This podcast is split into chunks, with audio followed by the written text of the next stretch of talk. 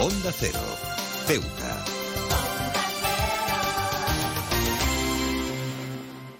Más de uno. Onda Cero Ceuta. Carolina Martín. Eh, bueno, pues lo único que podría decir es mucho apoyo y mucho ánimo. Obviamente es inimaginable lo que se puede sentir, porque hasta que no se vive es imposible de, de sentir, de vivir y de entender.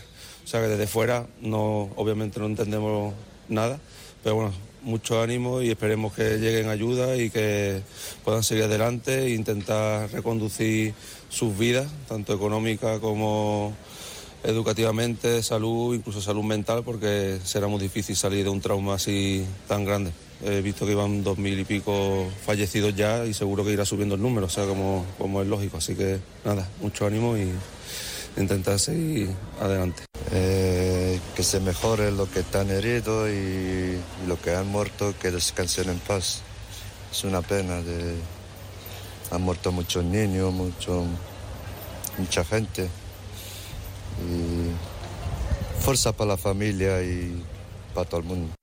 Sobre todo, mucha fuerza para todos, tanto para los familiares como para la- la- las víctimas. Y que mm, desde Ceuta yo creo que se podría hacer algo, recoger, no sé, ropa, alimentos, medicación, para poder ayudar a, a todos, desde porque están muy lejos y están en una situación muy mala. Pues mira, hace aproximadamente una década estuvimos nosotros en el Alto Atlas llevando ayuda humanitaria a las tribus que había allí y, mm, desde luego pudimos ver la, la calidad de las construcciones que tenían, que eran ínfimas, prácticamente construcciones de barro. Eh, sabemos y sé que, que está saliendo mucho Marrakech y quiero acompañar a todas las personas que están eh, que han sufrido daños allí o que han tenido la desgracia de tener algún familiar fa- fallecido en- en- entre ellos, pero quiero también acordarme expresamente de, del Atlas y de aquellas aldeas que no son tan visitadas, no son tan conocidas y que ahora mismo están eh, aisladas y pasando muchísimo miedo seguro. Pues estamos solidar- solidarizados con el pueblo marroquí, estamos muy afectados nosotros también. Pedimos que ojalá se le, se le solucione eh, tanto la- el tema de vivienda como de, de- alimentación, de, de- de vestimenta, todo. Que, que- que por favor que, que colabore todo el mundo para que ellos puedan eh, retomar su vida de nuevo.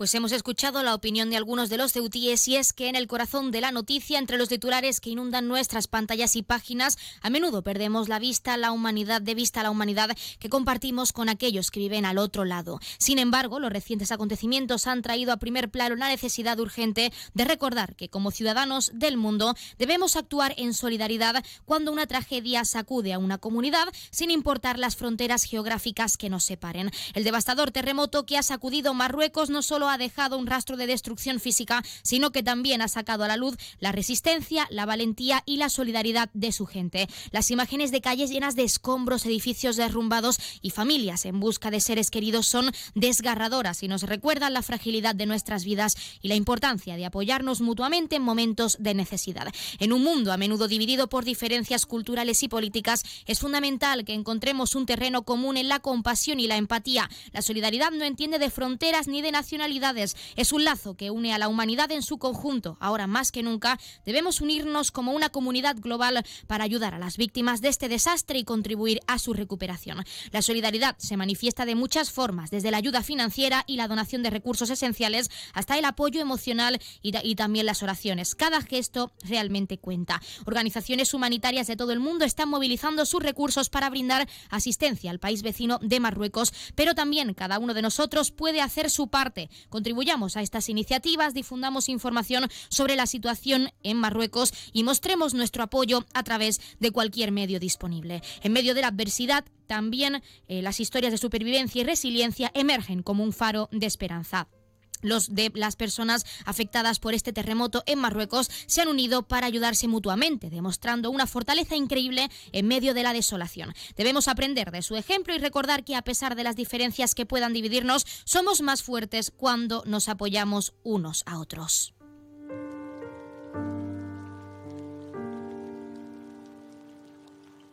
Y con este mensaje comenzamos así nuestro programa Más de Uno Ceuta.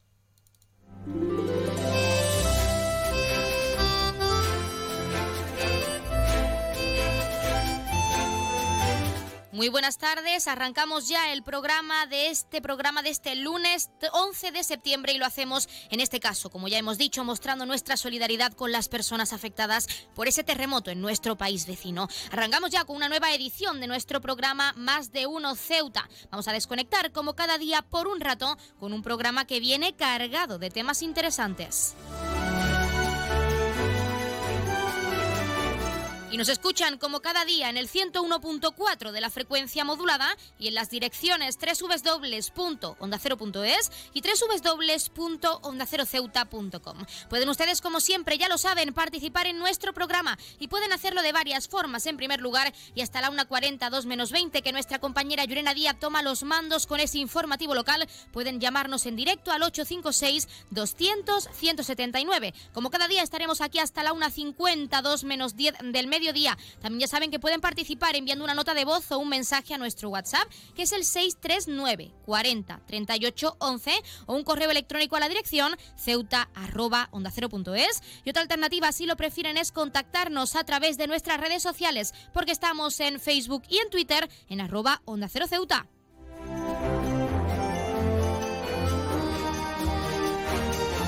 Pueden contarnos si creen que desde nuestra posición podemos y de hecho debemos ayudar a las personas afectadas por este suceso tan catastrófico e incluso cómo se puede ayudar a esas víctimas en, nuestro país vecino. También ya saben que pueden participar para felicitar a un ser querido que cumpla años, dedicarle una canción o incluso pedirnos su tema favorito para que suene durante unos minutos en nuestro espacio. Como siempre les decimos, queremos escucharles con canciones, recetas, felicitaciones, vivencias, lo que quieran contarnos, estamos aquí pendientes, al otro lado de la línea.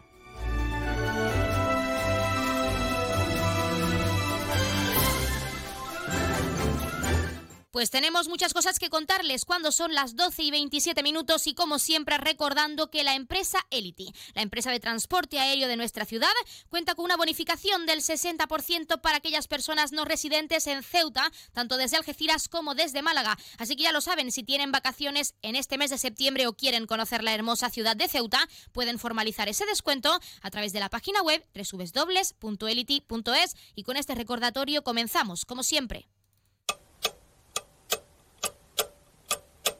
Y arrancamos conociendo la última hora, en este caso en cuanto a este devastador suceso, actualizarles que el número de muertos por el terremoto en Marruecos ha aumentado a 4.905 personas y otras 2.832 han resultado heridas. Desde aquí, nuestro más sentido pésame a esas familias que han tenido que sufrir esas pérdidas.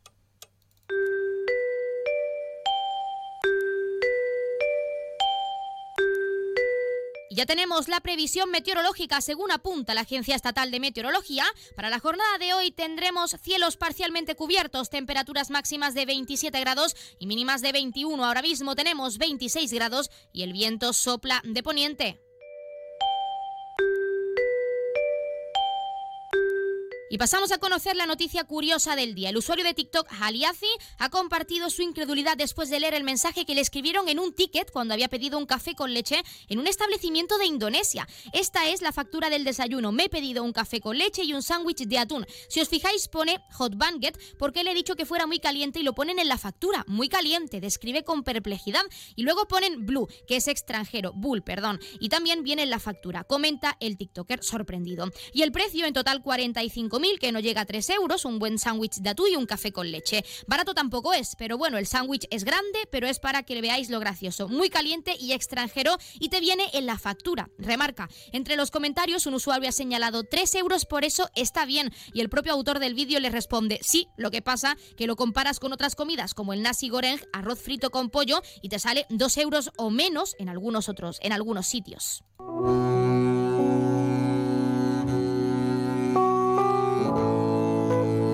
Pasamos a conocer la agenda cultural. Continúan a la venta las entradas para la obra de teatro miércoles que parecen jueves, prevista para el 16 de septiembre en nuestro Teatro Auditorio del Rebellín a las 7 y media de la tarde. Las entradas, ya saben, se pueden adquirir tanto de forma presencial en la taquilla como a través de la página web www.ceuta.es por un precio de entre 4 y 8 euros y con descuentos para colectivos habituales.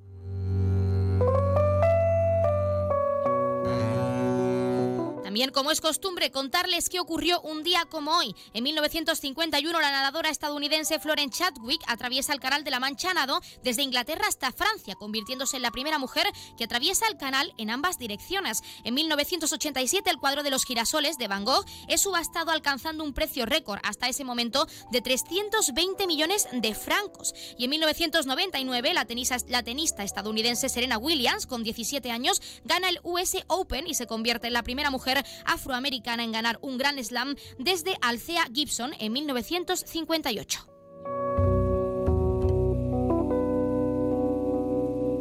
También, como es costumbre, contarles qué le ocurrirá esta semana uno de nuestros 12 signos del zodiaco. Hoy es el turno de Aries. Aries, tienes que ser más disciplinado con lo que quieres conseguir, con tus metas y propósitos. Solo así, con esa constancia, conseguirás ser el número uno en lo que deseas. Es verdad que andas bastante motivado con todo, con ganas y con buena energía, pero el problema es que a veces los pensamientos intrusivos vuelven a resonar en tu cabeza más de la cuenta, Aries. Y por mucho que quieras, no eres capaz de frenarlos, no puedes pararlos. No vuelvas a dudar de tus capacidades porque lo tienes todo para ser feliz, así que deja de autosabotearte.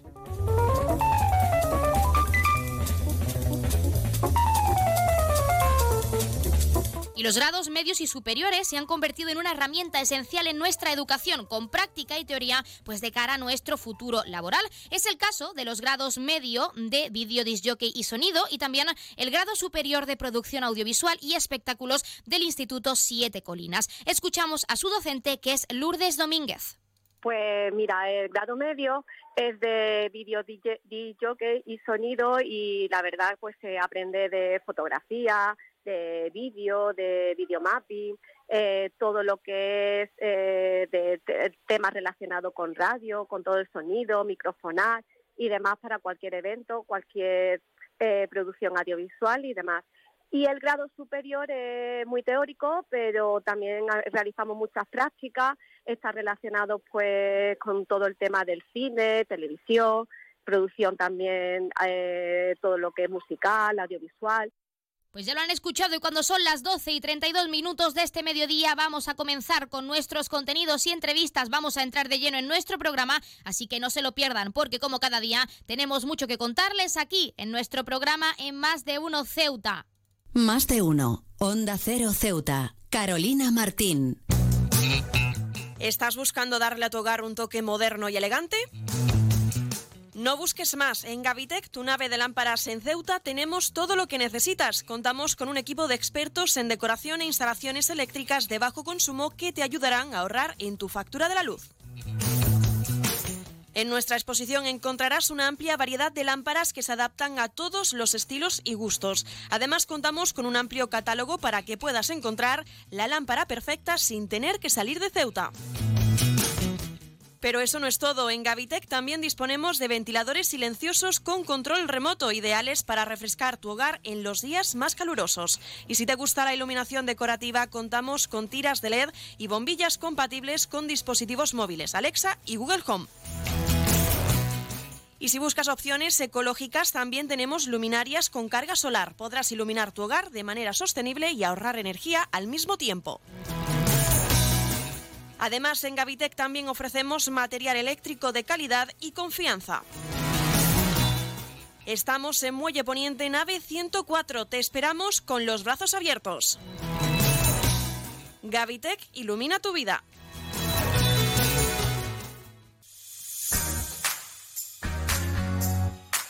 Aguas de Ceuta les recuerda a sus abonados que tienen a su disposición la oficina virtual donde podrán realizar múltiples gestiones, controlar sus facturas, consumos, realizar sugerencias o reclamaciones, modificar la domiciliación bancaria, activar o desactivar la recepción de sus facturas en formato papel.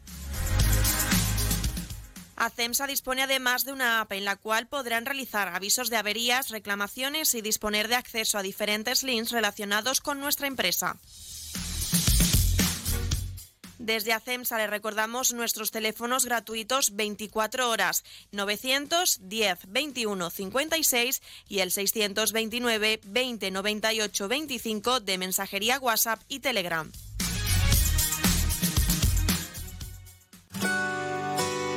Si te gusta leer, en vacaciones es tu momento.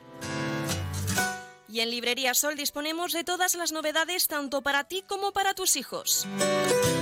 Librería Sol. Te ofrecemos un amplio surtido en cuadernos de repaso para preparar el próximo curso. Y como todos los años, a tu disposición todos los libros de texto y el material escolar para todos los cursos y colegios. Tráenos tu cheque libro y te garantizamos la entrega de tu compra y con las mejores condiciones. Librería Sol en la calle Agustina de Aragón antes de llegar a la Iglesia de los Remedios. Librería Sol, desde siempre, contigo.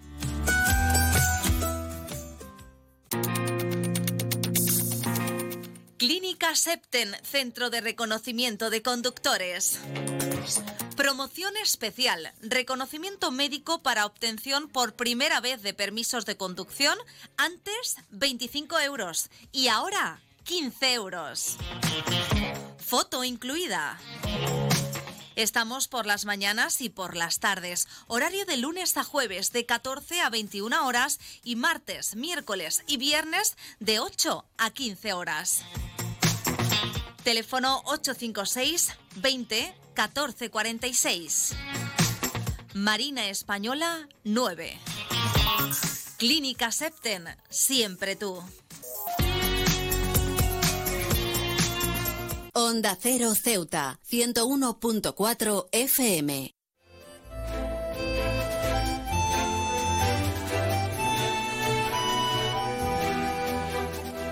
El CECAM llevará a cabo este próximo 16 de septiembre una liberación de tortugas marinas y para conocer en profundidad este acto tenemos en nuestra sección de mascotas a su presidente que es Juan Carlos Rivas. Juan Carlos Rivas, muy buenas tardes. Hola, buenas tardes. ¿Qué tal? En primer lugar, para quien no lo sepa, ¿cómo se suele llevar a cabo esa liberación de tortugas marinas en nuestra ciudad? Bueno, esta que vamos a liberar eh, el, 16, ¿eh? pues lleva una... es un poquito distinta a las demás, porque es una tortuga verde que pesa 150 kilos, es muy es enorme, mide un metro treinta y lo que vamos a hacer, que viene el oceanográfico de Valencia, y le vamos a poner un rastrador GPS para saber su movimiento, dónde va y dónde está. Entonces, lo primero que vamos a hacer, como es de ese tamaño, la tendremos que, la hemos tenido aquí unos días, la hemos observado porque es un animal muy grande, no puede estar mucho tiempo encerrada en estas, en estas condiciones que nosotros tenemos.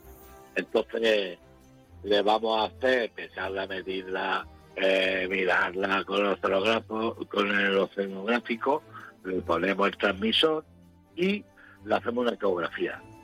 Es una hembra eh, y yo creo, porque no está comiendo, yo creo que va cargadita de huevos. Entonces automáticamente lo confirmamos y al rato que esté supuesto, pues hacemos la liberación. No sé si la vamos a hacer desde tierra ¿eh? la llevaremos a una playa y hacerla de tierra o desde barco. La montamos en un barco, lo vamos a, a la zona y la liberamos. Eso es esta grande especial. Las demás, la tortuga careta careta que tenemos y como hacemos, cuando las recogemos vemos que vienen siempre con flotabilidad positiva y eso es de ingesta de plástico. ¿Eh? comen mucho plástico, se creen que son medusas, se lo comen, entonces hacen un tapón y le crean gases y no pueden hundirse.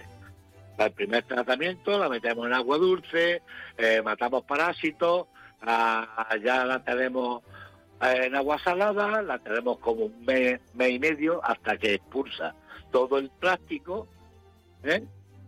Y entonces ya lo que hacemos, una vez que está bien, que tiene su funcionalidad positiva y negativa, que va bien, come bien, lo que hacemos es vamos a la playa, eh, la dejamos en la orilla y ella sola pues se va al medio suyo, al mar.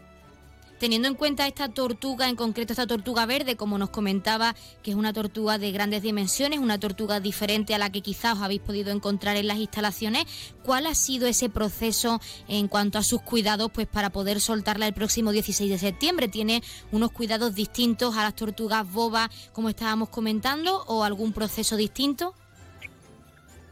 Más o menos es igual.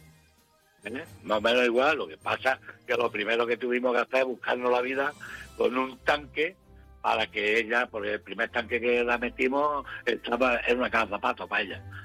Entonces lo primero fue buscar un tanque en condiciones en las que ella está más cómoda. Esta actuamos rápido, ¿eh? porque esta es de interés, porque es muy difícil de verlas por aquí, por esta agua. Yo creo que en 20 años que llevo aquí, el SECAN es la cuarta que, liberamos de la Almadal. Entonces la cogemos y, la estudiamos, la ponemos leche porque es interesante saber la ruta que coge. La última que tuvimos llegó hasta Guinea y allí perdió el transmisor. ¿eh? Y ver si tiene huevo y a dónde va, ver si desova, eh, cuántas cositas, por eso el interés.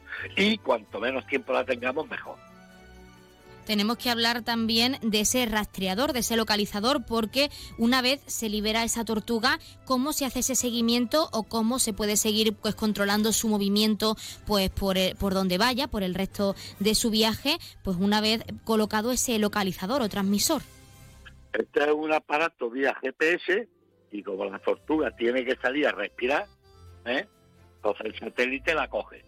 ¿Eh? cada X tiempo pues te va dando una marca. Por ejemplo, nosotros la otra la fuimos siguiendo, empezó a bajar la costa marroquí, se metió por la costa de hasta que llegó a Guinea, y allí en Guinea supongo yo se despegaría, o le daría un golpe al transmisor, o se le acabó la batería. Tuvimos un año y pico siguiéndola. ¿eh? Luego nosotros que íbamos, que iba para Cabo Verde, pero que va, se quedó por allí, por Guinea. Y entonces ya, pues, si le da un golpe se pierde, eso, que para la tortuga sale a respirar. Eh, eso se le pone el caparazón cerca de la cabeza. Entonces, que pasa recta, saca antena y el satélite lo pilla. Juan, Carlos, a la hora de realizar esta liberación de tortugas o esta suelta, ¿cuántos voluntarios o trabajadores lo llevan a cabo teniendo en cuenta las grandes dimensiones de estas tortugas, pues a la hora de dejarlas para que tomen su nuevo rumbo después de haber estado en las instalaciones del SECAM? Eh, voluntarios, bueno, vienen muchos voluntarios a el manejo de ella lo hacemos cuatro o cinco. ¿eh? Sacamos afuera con el torito, un elevador que yo tengo, el torito, lo subimos y, la pesamos y tal. Es un animal pesado y tampoco puede ir mucha gente, eh, está encima de ella para cogerla y hacerlo. Se maneja con unas tordos especiales que tenemos, ¿eh? se mete, se sube con el elevador y ya estamos todos los trabajos. Vienen dos, dos expertos de los oceanógrafos de Valen, ¿eh? que vienen a colocar eso y ya coge su, su muestra para sacar ADN y ya que es una cosa interesante estas tortugas como son tan raras de ver por aquí por esta agua y esos tamaños tan grandes que cogen entonces son interesantes para el estudio y el seguimiento y si tiene huevos pues imagínate Juan Carlos, para finalizar, también bastante importante es para todos los ceutíes y todas las ceutíes que quieran asistir a esa suelta, a esa liberación de estas tortugas marinas, pues a qué hora y cuándo pues pueden asistir para también contemplar y ayudar, si es que pueden ayudar a liberar esas tortugas pues en este día tan significativo, después de haberlas tenido en cuidado, en observación y en estudio en esas instalaciones del CECAM. Eh, mañana llega. Ya no, el miércoles llega. Si todo sale bien, empezamos por la mañana a meditar y no sabemos a qué hora vamos a terminar y que esté preparada para soltarla. Si la hacemos desde barco, pues poca gente va a poder ir a verlo. ¿eh? Eh, la hacemos desde tierra, pues la playa. Nosotros intentaremos, una vez que sepamos la hora que vienen ellos, porque igual llegan a primera hora que llegan por la tarde. Es que no sabemos todavía nada. Lo que sí sé que en cuanto tenga el aparato puesto va al agua. Pues Juan Carlos Rivas, presidente del CECAM, nosotros estaremos muy pendientes, como siempre, de cómo se realiza esa suelta y de si los ceutíes pueden acudir para observar cómo se liberan esas tortugas, tanto esa tortuga verde, esa tortuga que no es muy común en nuestras aguas, como esa tortuga boba. Y como siempre, agradecer la participación en nuestra sección de mascotas y en nuestro programa, pues para hablarnos de la importancia de la liberación de tortugas marinas y de cuál es ese proceso en cuanto a sus cuidados, pues de cara a esa liberación y a cómo se realiza ese seguimiento por parte del CECAM. Muchísimas gracias gracias. a vosotros y decir que el que quiera y se entere a la hora que sale la tortuga al mar puede ir a verlo. Ahí, no hay ninguna pega. ¿eh? Que no. Ahí todo el que quiera verla puede ir a verla. Y muchas gracias.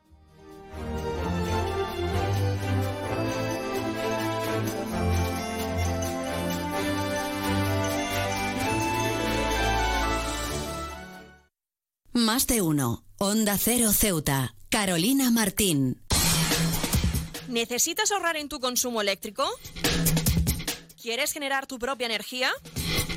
¿Cómo hacerlo? Contacta con nosotros. Ceuta Luz Solar te ofrece la solución. Somos una empresa comprometidos con la sostenibilidad y el medio ambiente. Buscamos dar soluciones energéticas renovables a empresas y particulares. Te instalamos tus placas fotovoltaicas Pásate a la energía verde, la energía más limpia y natural, 100% ecológica. Ceuta Luz Solar estudia tu instalación y desarrollamos un plan de viabilidad con estudio personalizado a tu medida, legalización de la instalación y tramitamos las ayudas.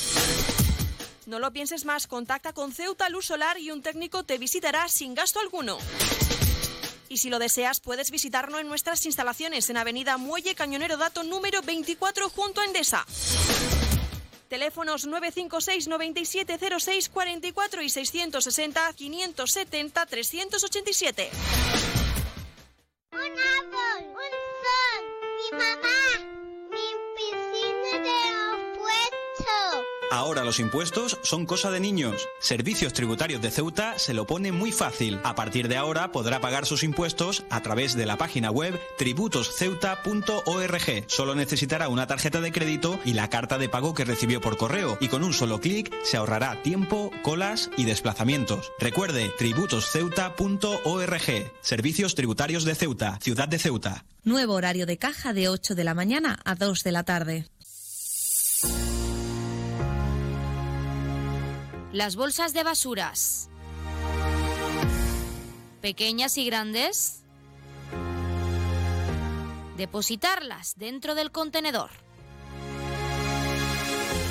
Ciudad Autónoma de Ceuta. El puerto de Ceuta avanza con la ayuda de los fondos europeos. Gracias a una inversión de más de 23 millones de euros cofinanciados al 80% por el FEDER, la autoridad portuaria de Ceuta está acometiendo obras de mejora en sus instalaciones. Proyecto cofinanciado por la Unión Europea. Fondo Europeo de Desarrollo Regional. Una manera de hacer Europa.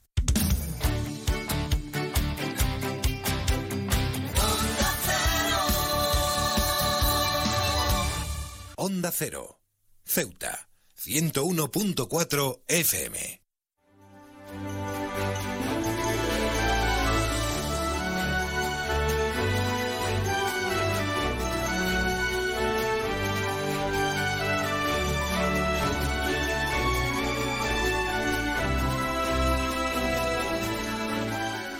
Ha empezado el nuevo curso escolar y SATSE reivindica la presencia de enfermeras escolares en los centros educativos de nuestra ciudad. Y para hablar de esa situación tenemos con nosotros aquí en la sede de SATSE a su secretaria general autonómica que es Elizabeth Muñoz. Elizabeth Muñoz, muy buenas. Hola, buenas tardes y bienvenida a nuestra sede. Pues muchísimas gracias por atenderme aquí in situ y en primer lugar lo más importante es cuál es la situación actual de esas enfermeras escolares, esa figura que desde SATSE se reivindica tan esencial para nuestros centros educativos. Pues de momento no tenemos enfermeras escolares este año. Una vez más, al igual que el año pasado, eh, no tenemos enfermeras en ningún colegio ni en ningún instituto de nuestra ciudad. Esto, desde luego, para nosotros es un, acto alarmante porque después de haber contado con esta figura desde antes de la pandemia, dos años antes de la pandemia ya teníamos enfermeras escolares Ahora de repente dejamos de tenerla con lo que eso supone en cuanto a, desatención a niños y adolescentes de nuestra ciudad y eh, de carga de responsabilidad a los directivos y profesores, así como otro personal eh, que se encuentra haciendo sus funciones en los colegios e institutos.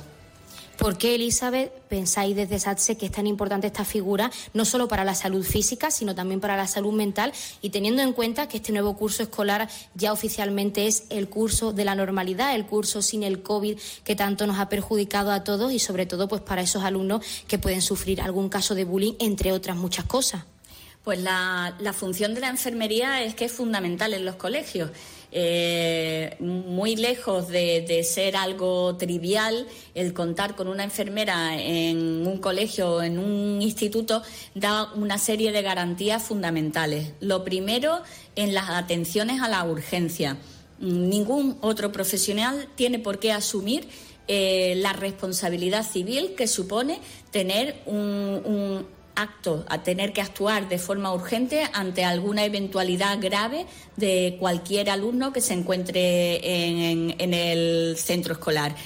Esto eh, hace que los profesores y otros eh, trabajadores del centro, como te comentaba, puedan mm, verse afectados por una responsabilidad eh, civil o incluso penal por, por una mala praxis a la hora de atender a un niño con una urgencia.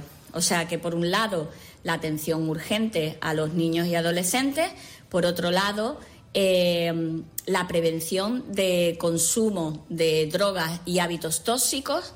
Por otro lado, tenemos también la prevención de la obesidad. No olvidemos que en Ceuta somos una de las primeras ciudades de España en tanto por ciento de niños con obesidad. Eh, tenemos también el primer lugar de España, junto a Melilla, con diabetes, niños con diabetes. Eh, estos niños requieren una atención de urgencia vital. Quiere esto decir que cuando tienen una hipoglucemia, esa hipoglucemia puede conducir a, hechos graves e irreversibles. Y, tenemos otras patologías múltiples, pues por ejemplo te voy a poner una muy clara. Eh, eh, las alergias eh, a medicamentos, alergias a alimentos, cada vez son más frecuentes y se producen en todos los centros, de forma que el tener y contar con una enfermera en un centro escolar da una garantía de atención tanto a la urgencia como a la prevención de la enfermedad y a la promoción de la salud. Antes de hablar de vuestras reivindicaciones en cuanto a esta figura importante en nuestro centro educativo, uno de los puntos clave desde el sindicato, en este caso en nuestra ciudad autónoma, era el que los diferentes partidos de la Asamblea llevasen a pleno esta propuesta pues, para poder arreglar esta situación cuanto antes. ¿Podrías contarnos cuál es la situación actual en cuanto a esa comunicación con, con los diferentes partidos de la Asamblea? Bueno, pues nosotros estamos todavía a la espera. Yo no eh, no quiero ser alarmista, pero sí es cierto que se ha celebrado el primer pleno y que todo lo que nos buscaron durante, la, durante las previas a las elecciones, en el, tiempo preelectoral, en, la campaña en sí mismo, pues de repente eh, los votos han terminado, las urnas han hablado y ahora los políticos callan. Mm, desde luego nosotros ya advertimos que vamos a estar vigilantes con los pasos que se den en el sentido de volver a poner a la enfermería escolar en los colegios e institutos de Ceuta y vamos a seguir estando vigilantes y denunciando. Eh, recomendamos y aplaudimos la, figura mm, como la han puesto en, en Andalucía a través de las consejerías de sanidad y planteamos a a los partidos políticos que esa sería una opción que nosotros veíamos factible, viable.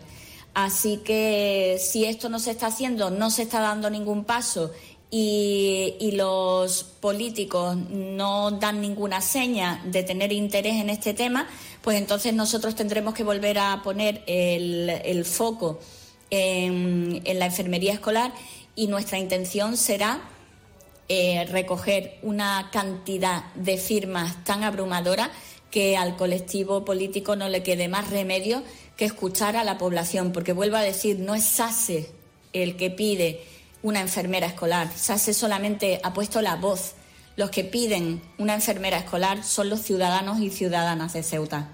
Hablando del número de enfermeras escolares, ¿cuántas enfermeras escolares harían falta en cada centro educativo para que el curso escolar se desarrolle con total normalidad y que esos estudiantes pues, puedan refugiarse en esta figura para cualquier problema, tanto físico como mental, como estábamos comentando?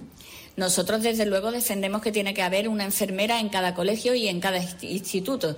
Entendemos que, la situación actual, con unos mm, presupuestos que, se han o sea, que se aprobarán ahora de cara al próximo curso, hay que estar trabajando con los anteriores. Pero bueno, también sabemos que hay partidas extraordinarias y que hay fórmulas para poder hacerlo. Eh, nuestra meta, desde luego, es poder contar con un profesional en cada centro. Elizabeth, para finalizar y teniendo en cuenta la situación actual ante la falta de esas enfermeras escolares, ¿qué espera el sindicato SATSE pues de cara sobre todo a estos plenos y al tener contacto con esas formaciones, diversas formaciones políticas de nuestra ciudad, pues para que este nuevo curso pues pueda contar con esa enfermera en cada centro educativo? Pues desde luego nosotros esperamos que, los políticos den la talla y que respondan a las reivindicaciones de la, de la ciudadanía de Ceuta y a sus necesidades el coste de la enfermería escolar no tiene eh, ningún punto de comparación con lo que en calidad de vida se puede aportar a nuestros niños y niñas y, por supuesto, eh, consideramos que los políticos son los responsables de todo aquello que, que, no se pueda realizar en los centros escolares porque ellos no hayan sido capaces de implementar la figura de la enfermería escolar en estos centros. Pues Elizabeth Muñoz, secretaria general autonómica de SATSE, muchísimas gracias pues, por atendernos in situ en esta sede, en la sede de SATSE en Ceuta y sobre todo también estaremos como siempre muy pendientes de lo que ocurre, de cómo avanza la situación en cuanto a la presencia de esa figura, de esa enfermera escolar en nuestros centros educativos de cara a este nuevo curso. Muchísimas gracias. Gracias a vosotros como siempre y aquí tenéis vuestra casa, podéis venir a la sede siempre que queráis.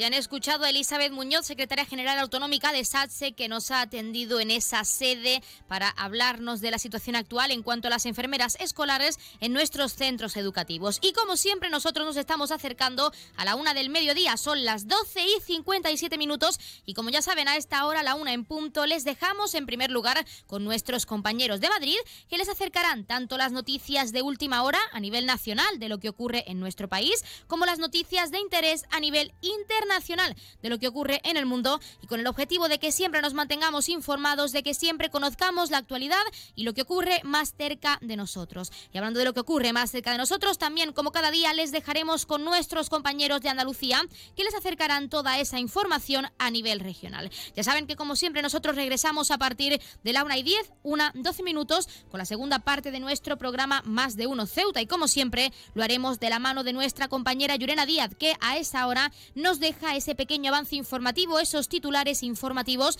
pues de cara a esa información local al completo, que ya saben regresa en directo a partir de la 1.40, 2 menos 20 del mediodía. Pero antes de dejarles con nuestros compañeros, recordarles que pueden seguir participando en nuestro programa y pueden hacerlo de varias formas. En primer lugar, y hasta esa hora, una 40, 2 menos 20 del mediodía, pueden llamarnos en directo al 856-200-179. De hecho, queremos que lo hagan, queremos que participen para contarnos lo que deseen. Pueden felicitar a su pareja, a un ser querido que cumpla años en su aniversario, dedicarle a la persona, a su compañero o compañera de vida, pues una canción, su canción especial y dedicarle unas bonitas palabras. Ya saben que estamos deseando escucharles al 856-200-179. Pero si por desgracia no han podido participar en directo en nuestro programa porque no han contado con esos contenidos, no se preocupen porque si se han perdido nuestro programa pueden seguir participando enviando una nota de voz o un mensaje a nuestro WhatsApp que es el 639 40 38 11 o si lo prefieren tienen disponible nuestro correo electrónico cuya dirección es ceuta arroba onda y otra alternativa si lo prefieren es contactarnos a través de nuestras redes sociales, porque estamos en Facebook y en Twitter en arroba Onda Cero Ceuta, donde como ya saben también les actualizaremos tanto a nivel informativo como en cuanto al programa completo, nuestro programa completo, una vez finalizada esta emisión en directo para aquellos oyentes que, como hemos mencionado, no han podido contar en directo con esos contenidos y entrevistas. No se preocupen, esperamos que siempre estén con nosotros, pero si algún día no pueden, como, como es costumbre, contarán en esas redes sociales, Facebook y Twitter, arroba Onda Cero Ceuta, con ese podcast, con nuestros podcasts, para que puedan escuchar todos nuestros contenidos y entrevistas, todo lo que hemos acercado tanto a nivel de actualidad como a nivel de información. Y ahora sí, les dejamos con nuestros compañeros y regresamos enseguida, no se vayan.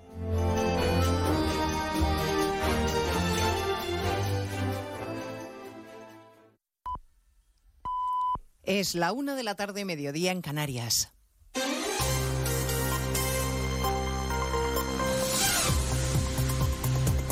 Noticias en Onda Cero.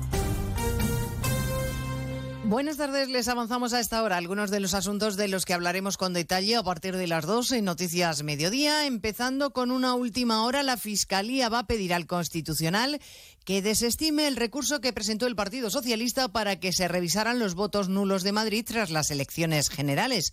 Eva Llamazares. La Fiscalía cambia de criterio y ahora que el TC debe estudiar el recurso del PSOE, se posiciona en contra de la petición de revisar los 30.000 votos nulos de la circunscripción de Madrid. En su informe, el fiscal jefe ante el TC, Pedro Crespo, se desmarca del apoyo al recurso por parte de la Fiscalía del Supremo y ha pedido al alto tribunal que lo desestime porque no existe un derecho incondicionado basado en la mera voluntad de los interesados de que se revisen los votos declarados nulos por las juntas electorales y no protestados en su momento.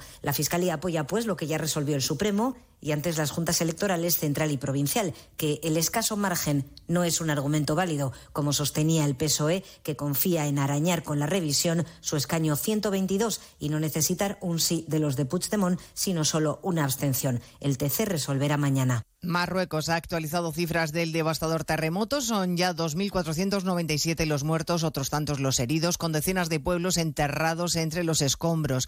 La ayuda llega con cuentagotas a la zona cero, donde hay importante presencia española. Se afanan en buscar supervivientes, pero es muy difícil. Enviado especial Diana Rodríguez. En la zona cero, en el Atlas marroquí, hay pueblos que directamente han desaparecido del mapa. No llega la ayuda humanitaria y los vecinos son los que con sus propias manos están intentando rescatar a sus familiares de debajo de los cascotes. Antonio Nogales, presidente de Bomberos Unidos sin Fronteras. Finalmente nos asignaron una población que se llama Intela, ya prácticamente al lado del epicentro, una ciudad donde no había llegado ningún grupo de rescate y donde hemos estado comprobando un nivel de destrucción increíble. ¿no? Además de los voluntarios españoles que continúan llegando, hay 56 efectivos de la UME que trabajan a destajo en Talen Yacoub para organizar la ayuda humanitaria que llega a las zonas afectadas con cuentagotas. Y es que han pasado ya las primeras 48 horas que son claves, según los servicios de emergencias, para localizar supervivientes. 11 de septiembre, Cataluña celebra la diada este año bajo la presión de los independentistas para dar su apoyo a una eventual investidura de Sánchez. El presidente aragonés pone como exigencia el referéndum. Jaume Asens, de sumar, lo atribuye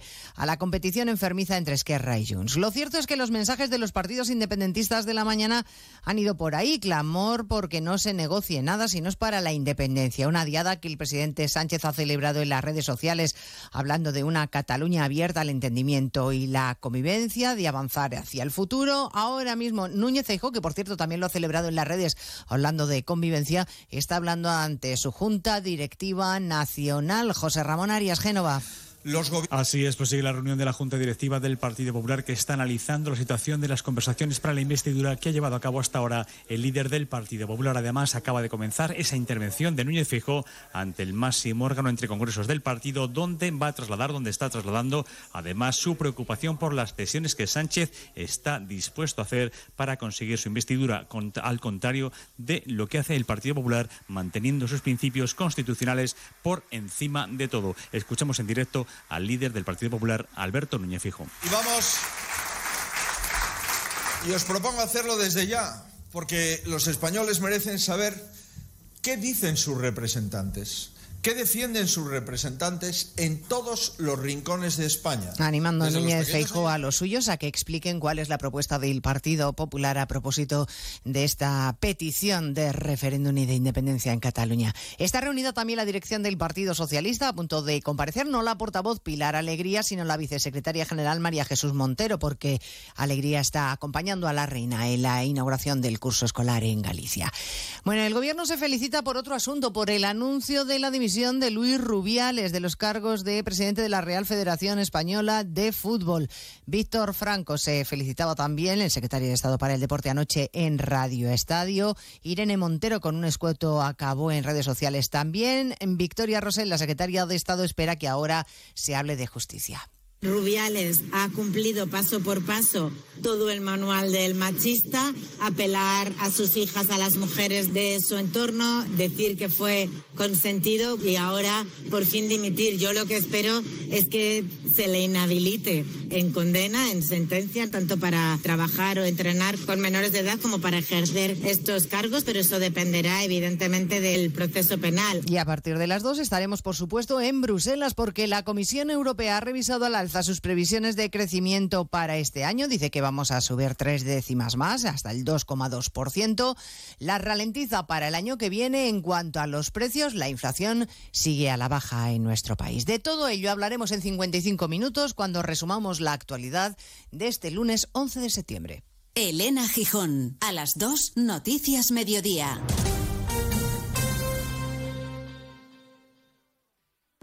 Estudios recientes confirman el hallazgo de una nueva especie humana cada vez más numerosa, la gente singular.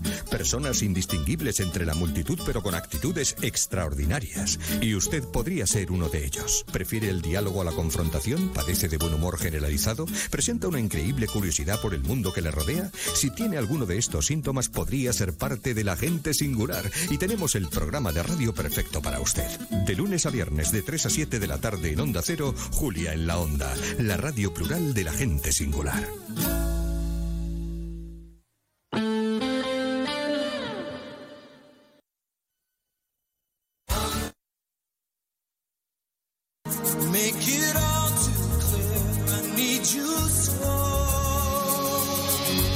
Con batería, con descuentos desde 900 y hasta 4.450 euros y no pagues hasta noviembre. Disfruta de tu instalación llave en mano con primeras marcas. Pide tu cita al 955 44 11 11 o socialenergy.es y aprovecha las subvenciones disponibles. La revolución solar es Social Energy. La Federación Andaluza de Municipios y Provincias te acerca a las novedades de lo que más te preocupa. Empleo, salud, medio ambiente y sostenibilidad, ciudades inteligentes, participación ciudadana, cultura y patrimonio. Tienen más información en famp.es. Onda Cero Andalucía. Sobre todo. En Onda Cero, Noticias de Andalucía. Jaime Castilla. Buenas tardes, hacemos hasta ahora un avance de la actualidad de Andalucía de este lunes 11 de septiembre y comenzamos con los 732.740 alumnos andaluces del segundo ciclo de infantil, primaria y educación especial que han empezado hoy el nuevo curso tras las vacaciones de verano. Un curso en el que la Junta mantiene con recursos propios los 1.500 docentes del refuerzo COVID porque lo, lo que la plantilla en la educación pública alcanza la cifra histórica de 107.000 profesores. Un curso en el que también va a notarse el alza de la inflación y por lo que la Junta ha aprobado también becas por valor de 800 millones de euros. El presidente de la Junta, Juanma Moreno, le ha dado inicio desde un colegio de Jaén, Onda Cero Jaén, Pepe Cortés. Y lo ha hecho en el Colegio Cándido Nogales de la capital, centro educativo que fue reconocido con la medalla Andalucía el pasado 28 de febrero. Un total de 48.527 alumnos de segundo ciclo de infantil, primaria y educación especial comienzan este lunes las clases en 248 centros docentes existentes en la provincia de Jaén. Mientras tanto, la solidaridad andaluza se deja sentir en Marruecos, donde varios equipos de bomberos y de emergencias de toda Andalucía ayudan en las labores de rescate, entre ellos uno de Huelva, Onda Cero Huelva, Rafael López. Siguen trabajando sin descanso, Jaime, conscientes de que el tiempo corre en su contra. De Huelva han acudido siete bomberos acompañados de cuatro perros especialistas en hallar supervivientes.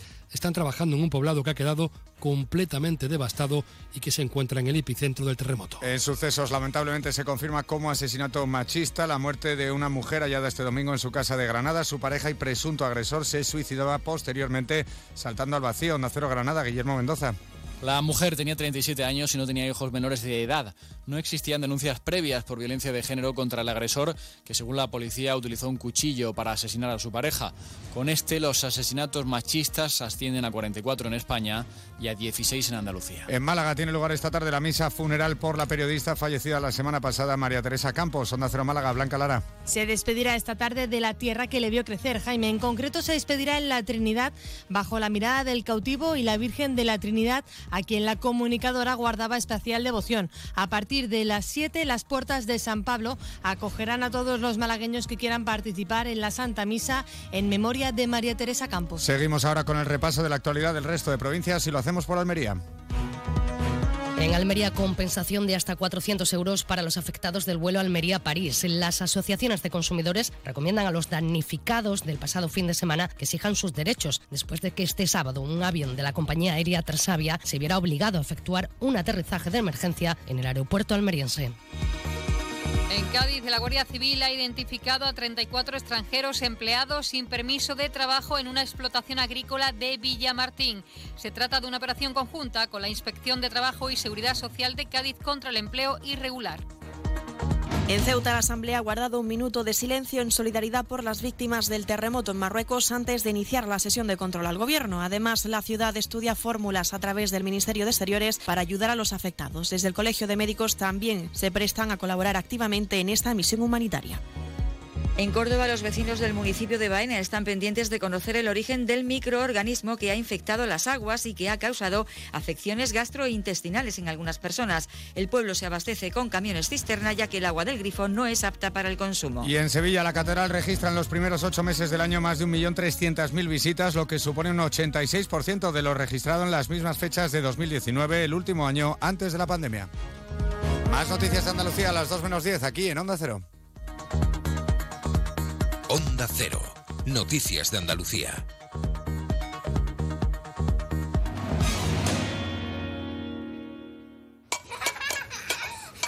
Hijos. Futuro. Todo previsto. Planifica hoy el futuro de tus hijos. Simple, claro, Helvetia. Nos encanta viajar, nos encanta Andalucía. ¿Te vienes a conocerla? Iniciamos nuestro viaje cada miércoles a las dos y media de la tarde y recorremos Andalucía contigo. Gente Viajera Andalucía, un programa de turismo, actualidad, gastronomía, tradiciones y buen humor en Onda Cero. Con la colaboración de la Consejería de Turismo, Cultura y Deporte de la Junta de Andalucía. Te mereces esta radio. Onda Cero, tu radio.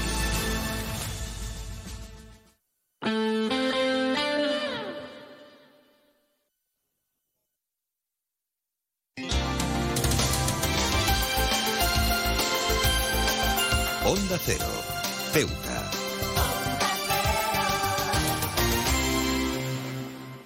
Más de uno. Onda Cero Ceuta. Carolina Martín.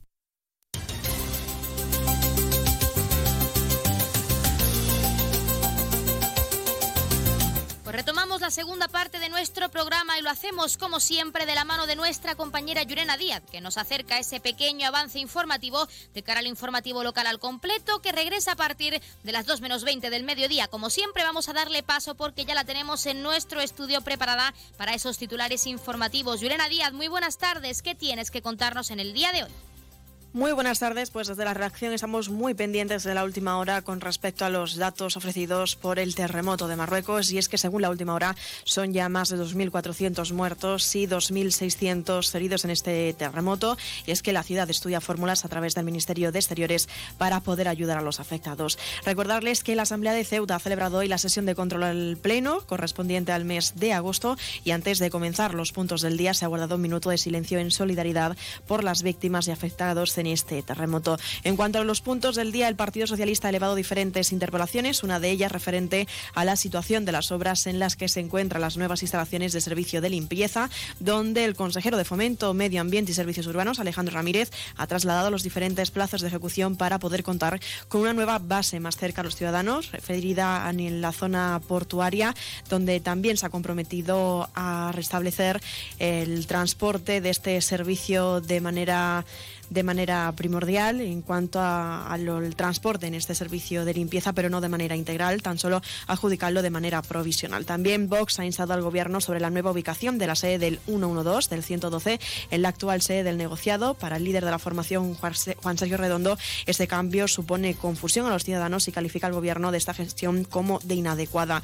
En cuanto a esta respuesta, pues el consejero de Presidencia y Gobernación, Alberto Gaitán, ha explicado que los cambios del proyecto de adecuación de las instalaciones son ahora en Azcárate por su eficacia y reducción en cuanto a costes. El Movimiento por la Dignidad y la Ciudadanía pues ha preguntado al Gobierno por la situación en la que se encuentran las ayudas destinadas para enfermos celíacos o con intolerancia al gluten y el Gobierno, por su parte, pues se compromete a actualizar y modificar las bases con respecto al 2018 para poder actualizarlas en este 2024, en el próximo año y poder ayudar a más familias y en cuanto a incrementar el número de ayudas. Y Ceuta ya ha cuestionado al Gobierno sobre la política de viviendas puesta en marcha en la legislatura anterior. El líder de la formación localista, Mohamed Mustafa, se ha referido a la regularización de las viviendas en algunas zonas de la ciudad y acciones íntegras como el Pego. Ramírez ha recordado que hay barriadas que están incluidas en este proyecto de rehabilitación y ha asegurado que aquellas que han solicitado la rehabilitación de la zona se ha adjudicado gran parte y ha sido completada, estas acciones.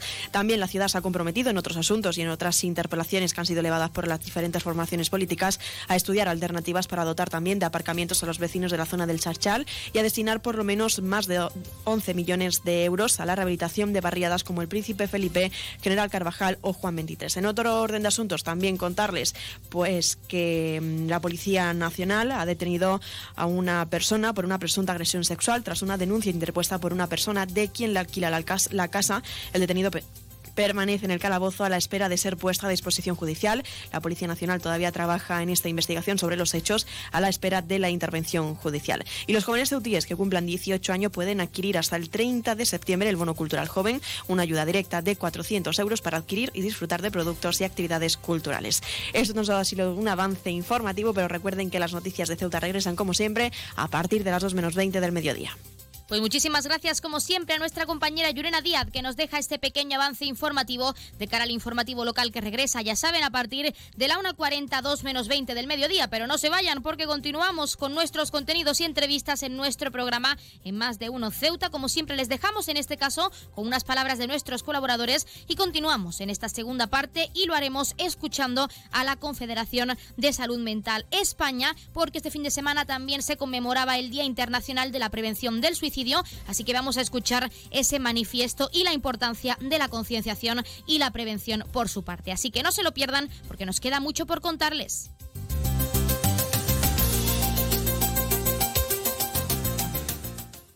Más de uno. Onda Cero Ceuta. Carolina Martín. Belmóvil cumple 25 años gracias a vosotros a todos los clientes que han confiado en nosotros.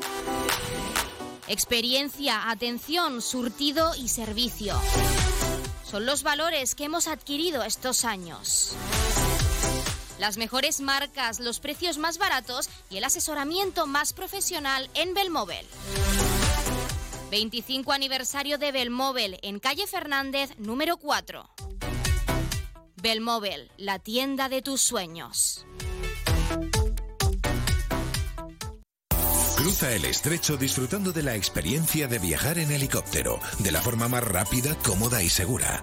Con Elity, una compañía española creada y pensada para ti. Ahora a un precio increíble. Los pasajeros no residentes que deseen volar a Ceuta tendrán la ventaja de contar con una importantísima bonificación del 60% sobre el precio total del billete de ida y vuelta, aplicable a todos los vuelos regulares de la compañía con salida desde Algeciras y Málaga. Para más información visita nuestra web elity.com app o redes sociales. Elity, ahorra tiempo, gana vida.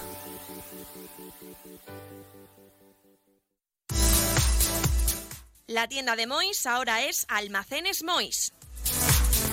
Seguimos siendo los mismos, pero ahora queremos atenderte más y mejor. Te lo mereces. Nos hemos trasladado a la calle Real 33, edificio Ainara, junto a Farmacia Nieto, antiguo taller de marquetería.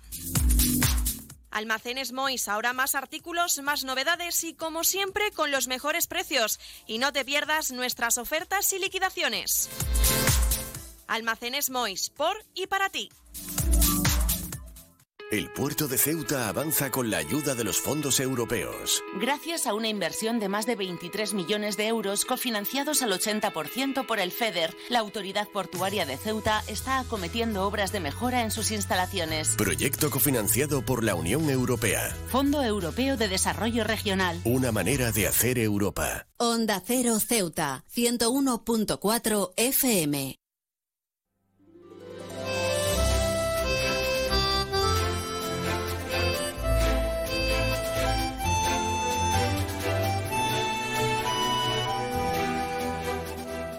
En el Día Mundial de la Prevención del Suicidio queremos asomarnos a una realidad difícil y dolorosa y plantear una pregunta que nos ayude a comprenderla.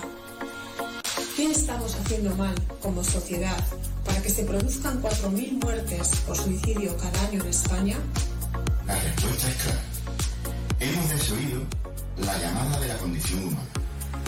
Es decir, de todas aquellas cualidades que un día nos hicieron evolucionar. La generosidad, la escucha desinteresada, el espíritu colaborativo. El suicidio es un fenómeno multicausal. Sabemos que en muchos de los casos aparece aparejado un problema de salud mental.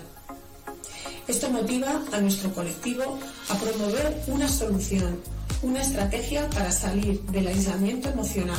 El primer paso sería indagar las causas de tanto malestar, de tanta desesperanza, que convierte la experiencia vital en algo indeseable, en una lectura imposible. Proyectamos nuestra imagen hacia el futuro y no logramos reconocernos. Parece que el camino se acaba. Nos convertimos en personas extrañas y sin un proyecto que nos dé. Además, el estigma social nos frena a la hora de pedir ayuda y pedir ayuda se convierte en un gesto que requiere de una gran fortaleza. Ante una situación de riesgo, tenemos que conectar, abrir puertas, hacer preguntas liberadoras que ayuden a recapacitar. Es desalentador ver a una juventud sin esperanza, pero queremos aprovechar este mensaje para ofrecer una mirada de comprensión y reconocimiento a las personas mayores. Resulta que el 30% del suicidio se corresponde con la franja de edad de mayores de 65 años. Tras una vida dedicada a abrir unos caminos, las personas mayores ven cómo se rompen los vínculos y se enfrentan al fenómeno de la soledad no deseada. El cese de su actividad profesional o rol social, la situación de dependencia sobrevenida o la aparición de un problema de salud mental son factores de riesgo a la hora de idear un suicidio. El Comité Pro Salud Mental en Primera Persona. Y la Red Estatal de Mujeres Pedimos actuar en varios sentidos. el refuerzo de la atención psicológica especializada que ofrezca una salida en el laberinto de la confusión. La activación de programas de prevención en los ámbitos educativo y laboral que ayuden a reconducir el descontento por la vida en una fase Sensibilizar a la población en general para romper el silencio y crear un espacio de expresión que supere el sentimiento de culpa.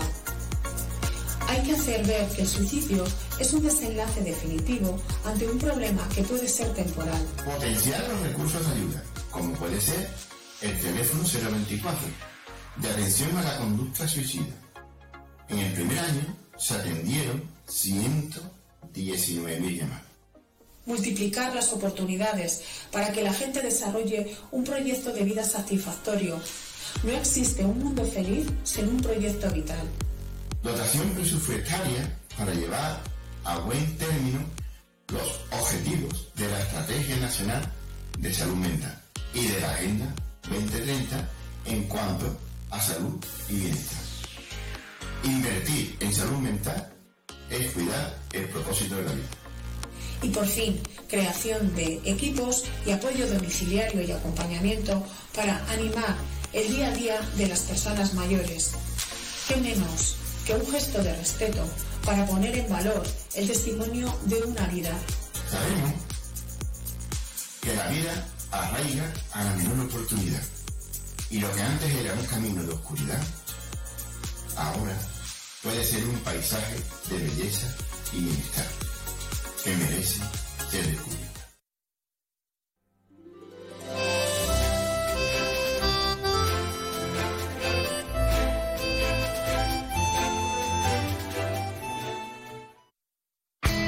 En CESIF, la Central Sindical Independiente y de Funcionarios, todo lo que hacemos es gracias a ti.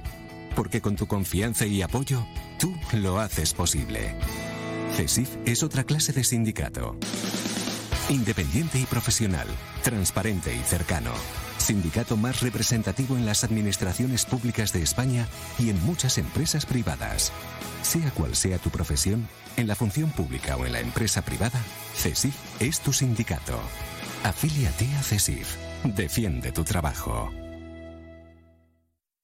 Pues hemos escuchado ese manifiesto por parte de la Confederación de Salud Mental de España y también esas palabras de nuestro sindicato, del sindicato CESIF, de uno de nuestros colaboradores. Y como siempre, tenemos al otro lado de la línea a esta hora esa Asamblea Territorial de Cruz Roja con ese sorteo en directo como cada día, así que no perdamos tiempo y vamos a darle paso. Asamblea Territorial de Cruz Roja, muy buenas tardes. Buenas tardes. A continuación les ofrecemos el sorteo correspondiente al día de hoy, 11 de septiembre.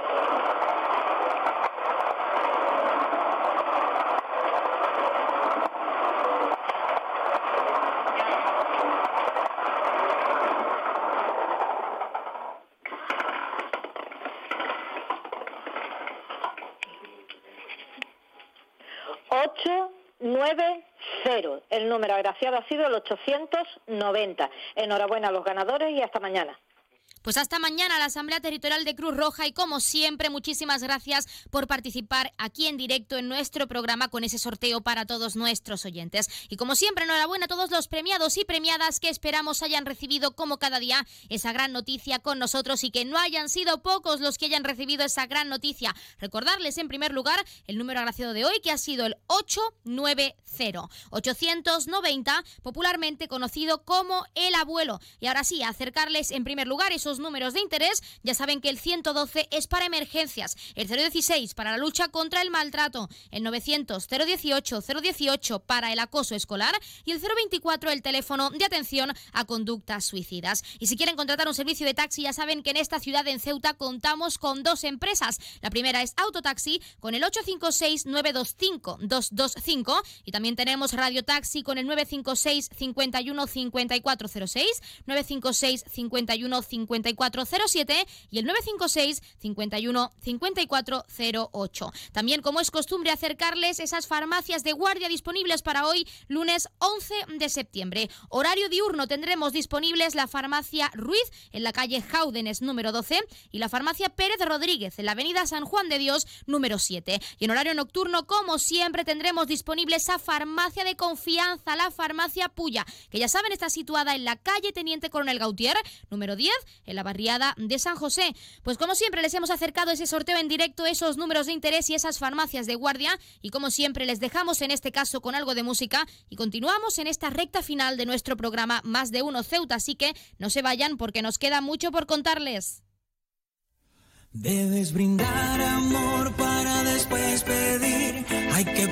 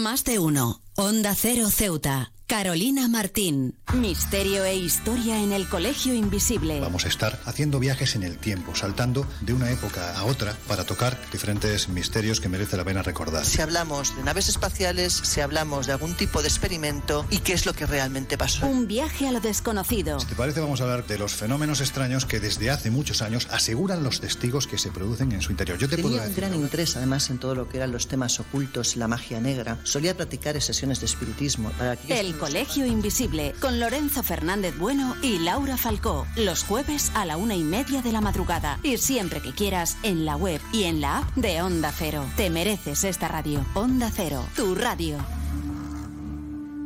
¿Sabes qué hace más ilusión que un mini nuevo? Con su olor a nuevo, su brillo de nuevo y su mira mi mini nuevo. Un concesionario nuevo lleno de minis nuevos. Ven a Mini Borrás Motor, en Avenida España, tu nuevo concesionario Mini en Ceuta. Con su olor a nuevo, su brillo nuevo.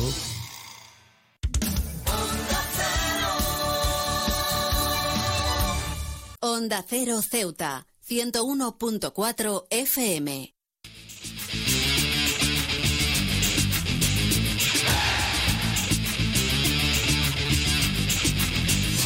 Pues eso que oyen es nuestra sintonía de deportes, porque como cada lunes les acercamos los titulares deportivos más destacados de este fin de semana. Primer apunte, el Puerto elimina al Melilla y pasa a la siguiente ronda de la Copa del Rey por un 3 a 1. Los portuarios supieron hacer de la libertad un fortín para remontar a los melillenses y avanzar a la segunda eliminatoria del torneo.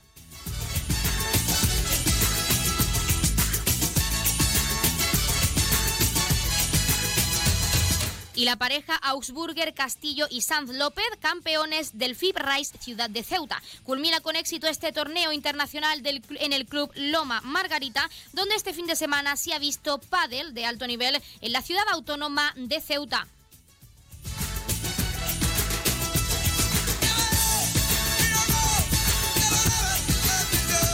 Y el Ceuta B no puede con la eficacia del Espeleño por un 4 a 1. El filial, con un irregular segundo periodo, debutó en la competición con una dura derrota.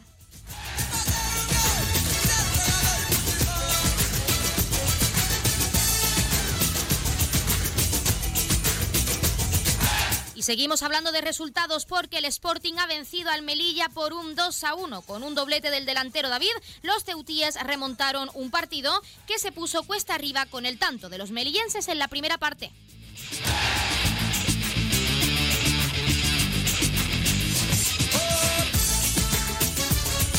Y tres equipos de regional se juegan el primer trofeo de verano, organizado por el Inter de Ceuta. También han participado el Sporting Polillas y el Ceuta 6 de junio.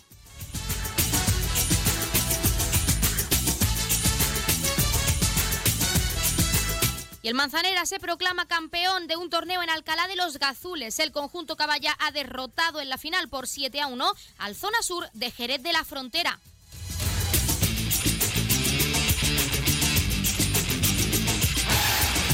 Y el Polillas debuta con derrota ante el Betis B por un 3 a 0. Los ceutíes aguantaron buena parte del primer tiempo, pero finalmente acabaron cediendo. Y la Unión África Ceutí se impone al Betis B en un buen amistoso por un 5 a 7. Los ceutíes demostraron su eficacia en el tercer partido de esta pretemporada.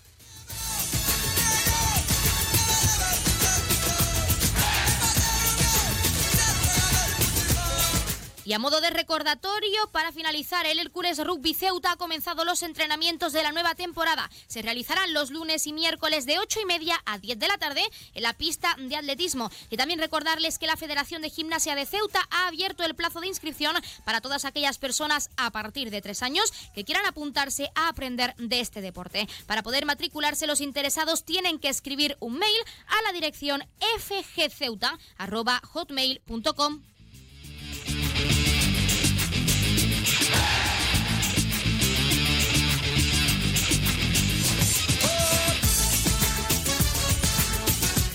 Pues con estos titulares deportivos de este fin de semana en esta sección, como cada lunes, hasta aquí nuestro programa Más de Uno Ceuta. Así que ya lo saben, regresamos mañana a la misma hora, 12 y 20 del mediodía, con más contenidos y entrevistas que acercamos con toda la ilusión. Y como siempre, agradecemos esa fidelidad, esa confianza en nosotros, pues para acercarles toda la información, tanto a nivel de nuestro informativo local, de la mano de nuestra compañera Yurena Díaz, como de la actualidad a través de este programa en directo, de nuestro programa Más de Uno Ceuta. Y como siempre decirles que mañana regresamos, que no se vayan y no se preocupen, porque como cada día les dejamos con algo de música y daremos paso en directo a nuestra compañera Yurena Díaz a partir de la 1.40, 2 menos 20, con ese informativo local, esa información que ha ido, que ha ido cocinándose, pues tanto este fin de semana como en estas últimas horas y que os trae nuestra compañera en directo. Así que no se vayan, porque como siempre se quedan con nosotros hasta, las, hasta la 1.50, 2 menos 10, en la mejor compañía, en la 101.4 de la frecuencia modulada. Por nuestra parte, que pasen muy buena tarde.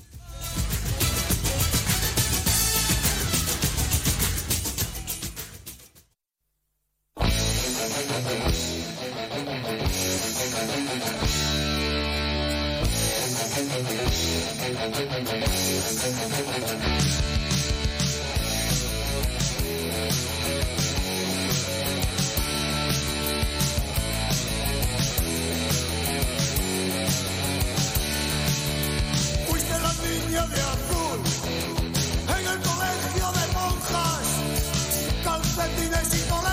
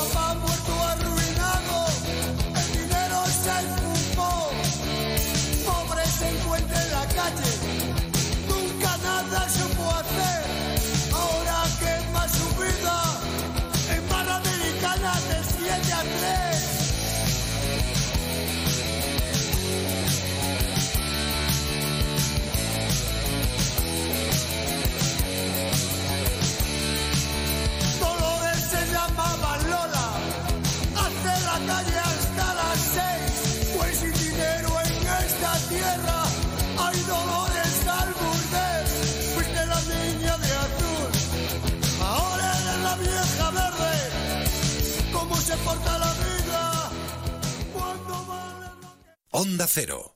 Ceuta, 101.4 FM. Noticias, Onda Cero Ceuta, Llurena Díaz. Muy buenas tardes, son las 2 menos 20 del mediodía de este lunes 11 de septiembre. Llega la hora de noticias de nuestra ciudad, es la hora de noticias en Onda Cero.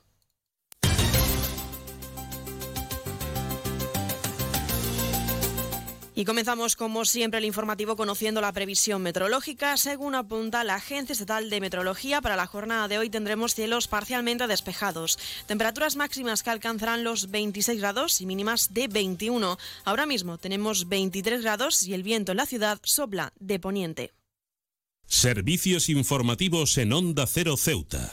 Pues entramos de lleno en nuestros contenidos conociendo la última hora y es que según el gobierno de la ciudad, a través de la Consejería de Presidencia y Gobernación y de manera coordinada con el Departamento Homólogo del Gobierno de Melilla, están ultimando los trámites para aportar 50.000 euros, 100.000 euros entre las dos ciudades para ayudar a los afectados por el devastador terremoto producido en Marruecos este fin de semana.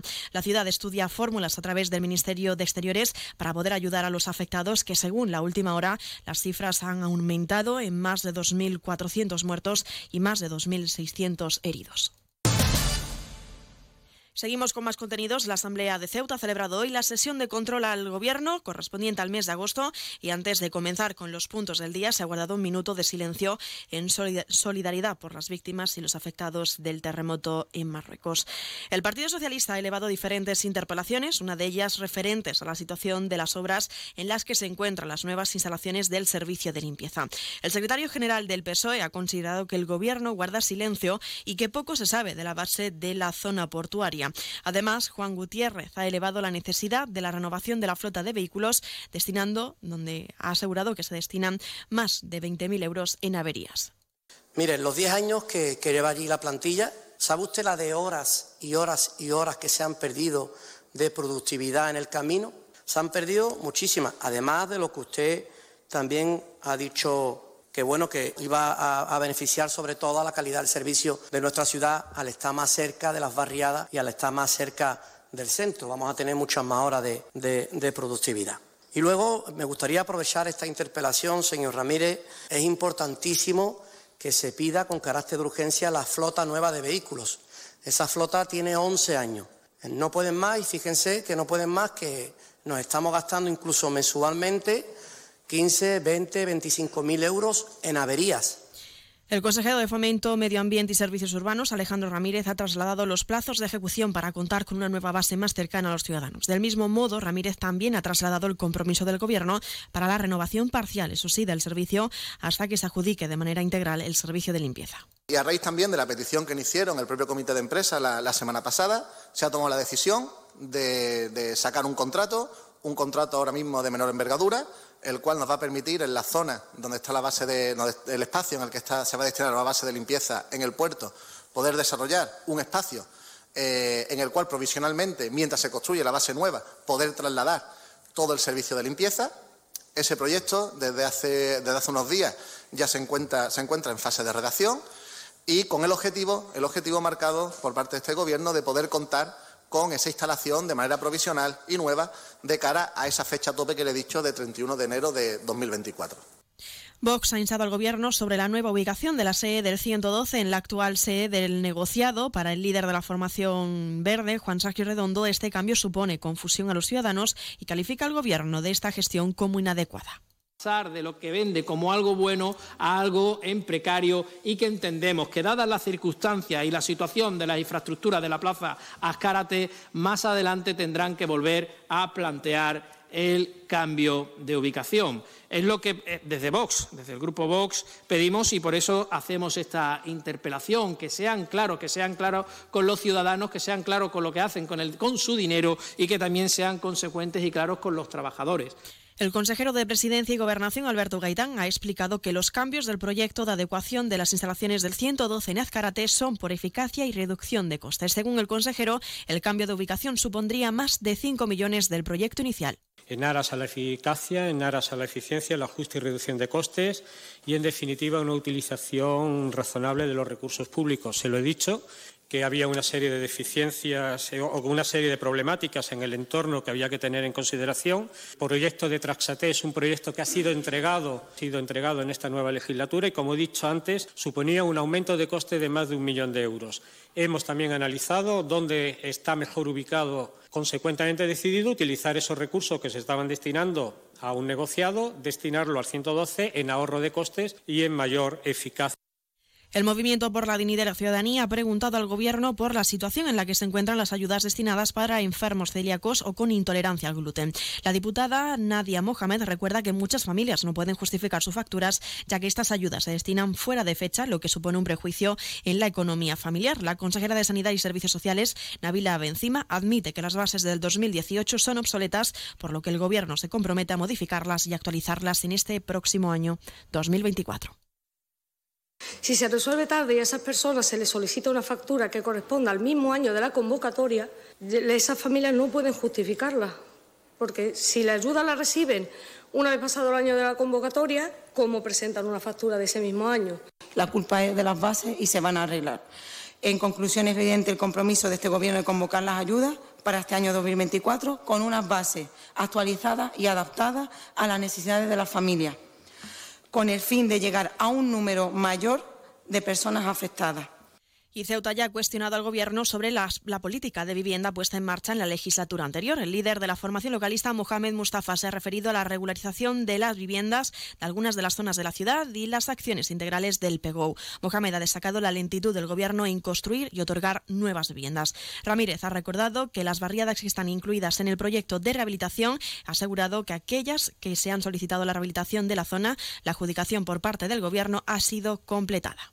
Las últimas que se dieron acá en Ceuta fueron en el 2015. Es decir, han pasado, han transcurrido ocho años sin que prácticamente hagamos movido un solo dedo para revertir, para cambiar el curso de la situación de la vivienda en nuestra ciudad, para intervenir en las condiciones materiales de nuestros vecinos y vecinas para mejorar la calidad de vida de nuestros vecinos y vecinas. el saneamiento y el refuerzo de las estructuras de, esas viviendas actualmente se encuentra en ejecución este patológico. Se espera que, creo que en 15 días, lo tengamos entregado e incorporado a este proyecto, cuya estimación también más o menos está en torno a los 5,2 millones de euros. Como he dicho, esta primera fase de ejecución permitirá posteriormente dar por finalizado ese proceso de, regularización de, la, de la vivienda, que es el objetivo principal. Onda Cero Ceuta, 101.4 FM. Más noticias en Onda Cero. El número dos de la formación del Movimiento por la Dignidad y la Ciudadanía, Abdelkader Abdeselán, ha solicitado renunciar a su acta como diputado para su reincorporación al servicio de la Policía Nacional. En esta sesión plenaria de control no estaba presente. Y hablando precisamente de la Policía Nacional, ha procedido a la detención de una persona por una supuesta presunta agresión sexual tras una denuncia interpuesta por una persona de quien le alquila la casa. El detenido permanece en el calabozo a la espera de ser puesto a disposición judicial. Y un apunte más, los jóvenes ceutíes que cumplan 18 años pueden adquirir hasta el 30 de septiembre el bono cultural joven, una ayuda directa de 400 euros para adquirir y disfrutar de productos y actividades culturales.